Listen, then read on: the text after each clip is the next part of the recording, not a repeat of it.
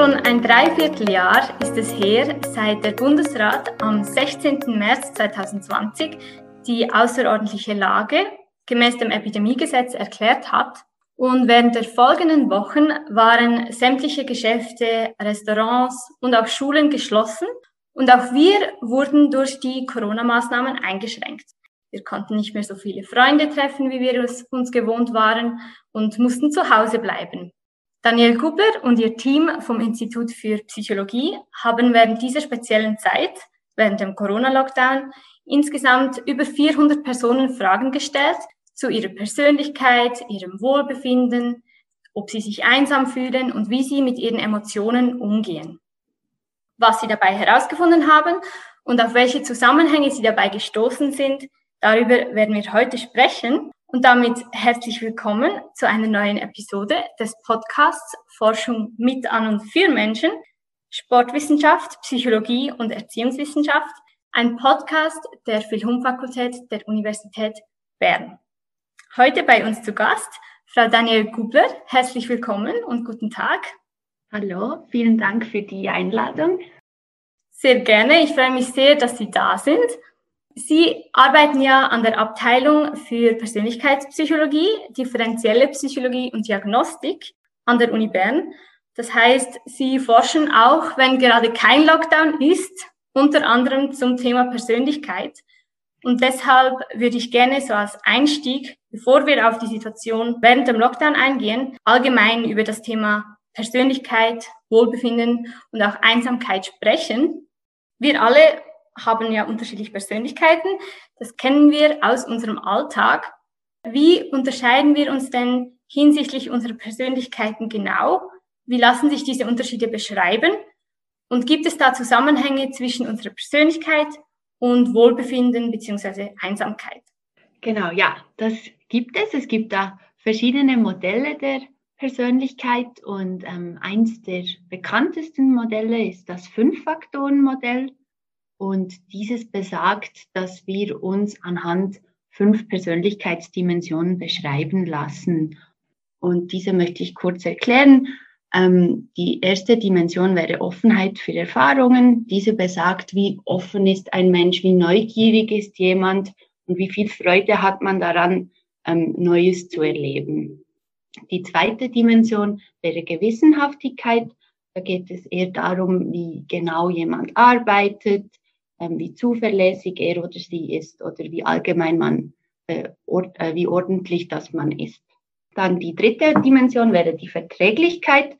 Diese ist vor allem im sozialen Kontext wichtig. Da geht es darum, wie kooperativ ist jemand, wie mitfühlend oder freundlich, also allgemein so verträglich im Umgang mit anderen Personen.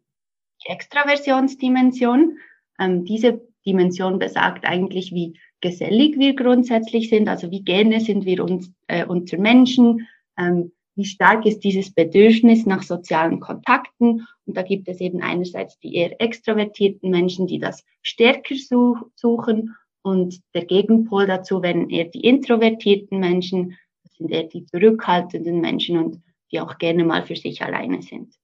Und die letzte Dimension wäre die emotionale Labilität.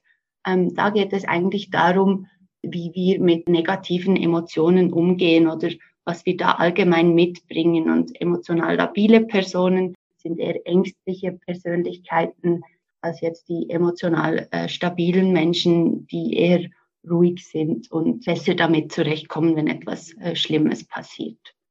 Und es gibt viel Forschung, die schon untersucht hat, wie eben diese verschiedenen Persönlichkeitsdimensionen mit Wohlbefinden und Einsamkeit zusammenhängen. Und die stärksten Zusammenhänge sind ähm, mit Extraversion und emotionaler Stabilität gefunden worden. Das heißt, Menschen, die grundsätzlich geselliger sind und gerne unter Menschen sind, sind allgemein glücklicher oder geben an, glücklicher zu sein und fühlen sich auch weniger einsam. Und emotional labile Menschen im Vergleich sind sind eher Persönlichkeiten, die sich weniger glücklich fühlen und sich auch äh, schneller einsam fühlen. Das heißt, vor allem zwei Dimensionen, äh, hängen mit Wohlbefinden und Einsamkeit zusammen.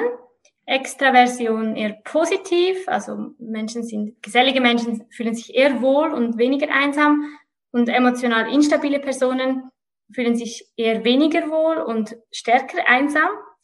Was hat denn die Studie gezeigt während dem Lockdown, so als Vergleich, diese neue Situation? Gab es da Unterschiede? Genau. Uns hat grundsätzlich interessiert, ob eben solche äh, starken sozialen Restriktionen, ob die einen Einfluss haben auf diesen Zusammenhang, ob sich da etwas verändert oder ob das gleich aussieht, wie man bisher gefunden hat. Und wir haben deshalb eben emotionale Labilität und Extraversion untersucht, weil diese beiden eben die stärksten Zusammenhänge zeigen. Und es war so, dass diese emotionale Labilität oder Stabilität, dass die gleich mit Wohlbefinden und Einsamkeit zusammenhängte, wie sie das auch sonst tut. Das bedeutet, dass emotional labile Menschen auch während des Lockdowns grundsätzlich weniger, ähm, sich weniger wohlfühlten und sich einsamer fühlten. Also irgendwie bleibt das konstant, aber macht ja auch Sinn, war ja auch eine sehr stressige Zeit. Und das spannende Ergebnis, was wir eben gefunden haben, war mit dieser Extraversionsdimension und diese eher positiven Zusammenhänge, so wie Sie es eben gerade gesagt haben, die konnten wir nicht finden. Und wir nehmen stark an, dass eben dieses, äh, diese sozialen Restriktionen und dieses Bedürfnis, das bei Extravertierten besonders stark ausgeprägt ist, dass sie das nicht mehr ausleben konnten und dass das wohl dazu geführt hat, dass sie sich dann äh, weniger glücklich und einsamer, einsamer fühlten, als sie es sonst tun würden. Das heißt also, bei extrovertierten Personen wurde dieser Zusammenhang während dem Lockdown nicht mehr gefunden, der sonst immer vorhanden war, dass Extrovertierte sich eher wohlfühlen und weniger Einsamkeit empfinden. Genau, das, das war genauso. Eben grundsätzlich findet man diese äh, starken Zusammenhänge und wir konnten sie plötzlich nicht mehr finden. Und das deutet doch schon darauf hin, dass der Lockdown da Einfluss auf diesen Zusammenhang zwischen Extraversion und Wohlbefinden und Einsamkeit genommen hat. Mhm. Gibt es denn neben der Persönlichkeit, die ja doch eigentlich sehr stabil ist und wenig veränderbar, auch andere Dinge, die noch mit unserem Wohlbefinden beziehungsweise unserer Einsamkeit zusammenhängen? Ja, das gibt es auch. Also Persönlichkeit alleine ist nicht ausschlaggebend dafür, äh, wie glücklich wir sind und äh, wie einsam wir fühlen, auch wenn es einen äh, Zusammenhang gibt. Und ein spannender Punkt, den wir uns eben auch angeschaut haben, ist, wie gehen Menschen mit negativen Situationen um? Also sobald negative Emotionen hochkommen, wie verhalten sich da Menschen? Und da gibt es auch unterschiedliche Verhaltensweisen und die sind dann eher förderlich oder eher schädlich. Das heißt, wir haben einerseits Strategien, wir nennen diese adaptive Strategien. Ähm, das sind eher die förderlichen Strategien, die dazu führen, dass wir äh, negative Emotionen, sobald diese hochkommen, wir diese schneller wieder loswerden können oder uns diese nicht mehr so lange belasten. Beispiele dafür wären, wenn man eine Situation schneller akzeptiert, so wie sie ist, oder wenn man Lösungen für Probleme sucht.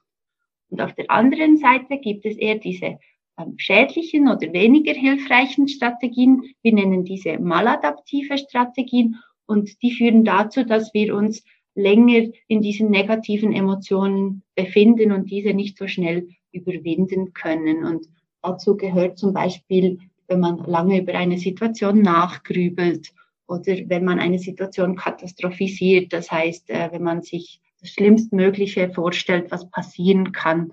Oder wenn man eher dazu neigt, äh, Emotionen zu unterdrücken, also diese nicht gegen außen zeigt. Und diese Strategien führen dann eher dazu, dass wir uns äh, länger schlecht fühlen. Das heißt also auch die Art und Weise, wie wir mit unseren Emotionen umgehen, hängt mit unserem Wohlbefinden zusammen. Ähm, da gibt es eher die hilfreicheren Strategien, wie eben zum Beispiel ans positive Denken oder Problemlösungen suchen. Und im Gegensatz dazu die eher schädlichen oder weniger hilfreichen Strategien, die eben das lange Nachdenken, sich in Kreisen drehen, gedanklich katastrophisieren. Was hat sich denn bei der Studie gezeigt bezüglich diesen Emotionsregulationsstrategien? Wie hingen diese während dem Lockdown mit dem Wohlbefinden und der Einsamkeit der Personen zusammen? Genau, wir haben eben die Personen auch gefragt, welche Strategien sie im Allgemeinen anwenden, wenn negative Emotionen aufkommen. Und während des Lockdowns hat sich gezeigt, dass eben diese förderlichen Strategien dazu führen, dass man sich glücklicher fühlt und weniger einsam. Das heißt, Leute, die wahrscheinlich die Situation schneller akzeptieren konnten, so wie sie ist, also man ist halt jetzt im Lockdown ähm, und die sich dann eher Lösungen für das Problem gesucht haben, also vielleicht irgendwie andere Maßnahmen, wie sie ihre sozialen Kontakte stellen können oder so, an denen ging es dann grundsätzlich besser. Wenden denn verschiedene Persönlichkeitstypen bestimmte Emotionsregulationsstrategien an? Und wie hängt dies dann mit Wohlbefinden und Einsamkeit zusammen? Genau, also grundsätzlich ist es so, dass die emotional instabilen Personen eher dazu neigen, ähm, weniger hilfreiche Strategien anzuwenden und sich auch deshalb in, in diesen äh, negativen Gedankenkreisen drehen und da nicht mehr rauskommen. Und bei eher extravertierten Personen ist es so, dass sie sich äh, schneller ablenken können und eher diese förderlichen Strategien anwenden. Wie das zusammenspielt, wurde bisher noch gar nicht so oft untersucht. Deshalb wollten wir uns das auch noch zusätzlich anschauen. Und ich habe ja vorhin gesagt, dass es die förderlichen Strategien waren, die vor allem dazu führen, dass man sich äh, wohler fühlt und weniger einsam. Und bei uns hat sich eben gezeigt, dass extravertierte Personen im Vergleich zu introvertierten Personen unterschiedlich von diesen weniger hilfreichen Strategien profitieren. Das heißt, was wir gefunden haben, ist, dass bei extravertierten Personen war es vor allem dann förderlich für ihr Wohlbefinden, wenn sie ihre Emotionen gegen außen ausdrückten und zeigten. Also wenn sie nicht die Emotionen in sich behielten und und das war bei introvertierten Personen war das nicht so wichtig. Bei introvertierten Personen dagegen war es vor allem wichtig, dass sie nicht so lange über die Situationen nachdachten, diese nicht katastrophisierten. Und wenn sie das weniger machten, ähm, fühlten sie sich grundsätzlich besser. Und das war dann bei extravertierten Personen nicht so wichtig. Also wir hatten da ein schönes Zusammenspiel auf dieser Extraversionsdimension, dass da unterschiedliche Strategien sich unterschiedlich auswirken. Das heißt also, unterschiedliche Persönlichkeiten äh, profitieren unterschiedlich stark von verschiedenen Art und Weisen, wie man mit Emotionen umgehen kann. Und extravertierte Personen sollen eher weniger ihre Emotionen unterdrücken und sie nach außen tragen.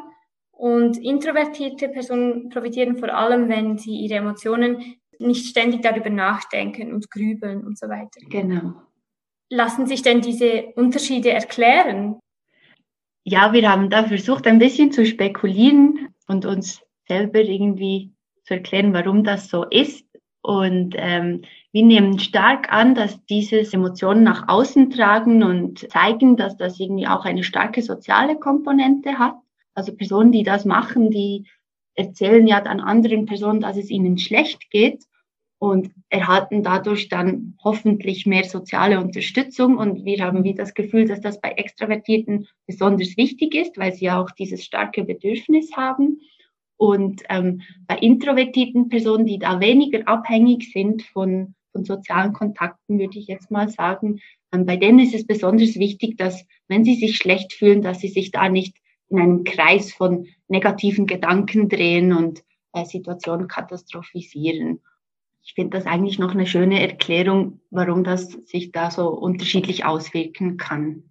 Diese Spekulationen lassen sich ja auch ein wenig wie in Tipps übersetzen.